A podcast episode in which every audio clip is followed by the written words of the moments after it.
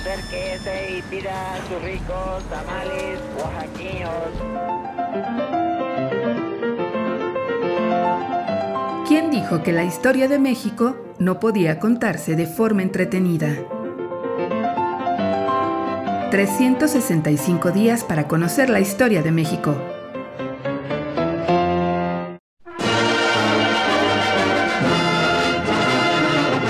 Miércoles.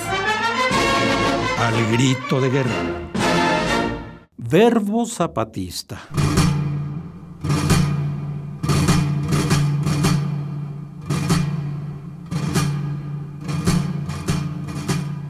Ocho horas duró el desfile.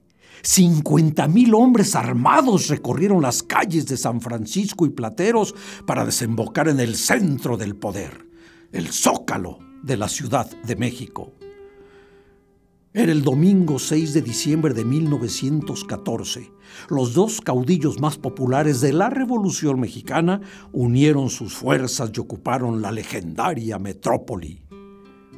La sociedad estaba atemorizada si los carrancistas, a quienes suponían decentes, habían acuñado el verbo carrancear como sinónimo de robar, haciendo estragos en la capital de la República, nada bueno podía esperarse de las terribles hordas de la Atila del Sur.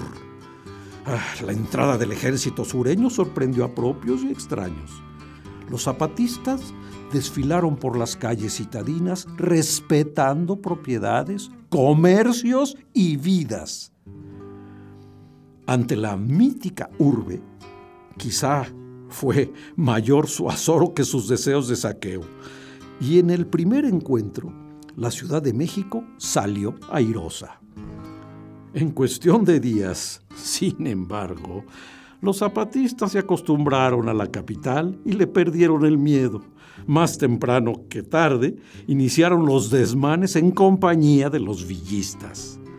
Del 6 al 15 de diciembre, fueron ejecutadas alrededor de 140 personas por venganzas personales, desquites y antipatías. No había más ley que las carabinas 30-30 de las tropas revolucionarias y pocos, muy pocos se atrevían a cuestionar las decisiones de Villa o de Zapata. La gente, desde luego, estaba aterrorizada.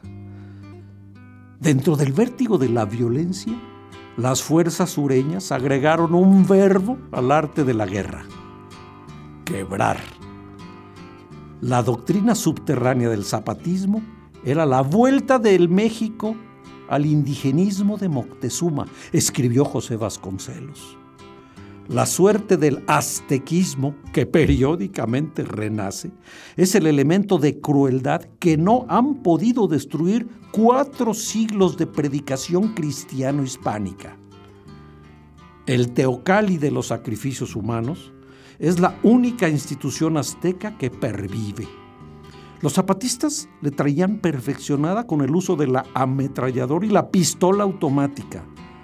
Sugerido, fíjense, por la manera como el armamento moderno destroza los cuerpos, los zapatistas habían creado un término para símbolo de sus ejecuciones y venganzas. Quebrar. Quebrar al enemigo. Quebrar a fulano ya quebré a Sutano. Matar a balazos era quebrar, y ninguna otra palabra tuvo entre el zapatismo un uso más extenso ni la aplicación más celosa. Ay, para la Ciudad de México no había diferencias. Zapatistas, villistas o carrancistas, todos eran iguales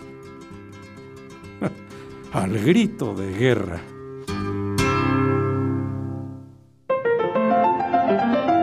...365 días para conocer la historia de México.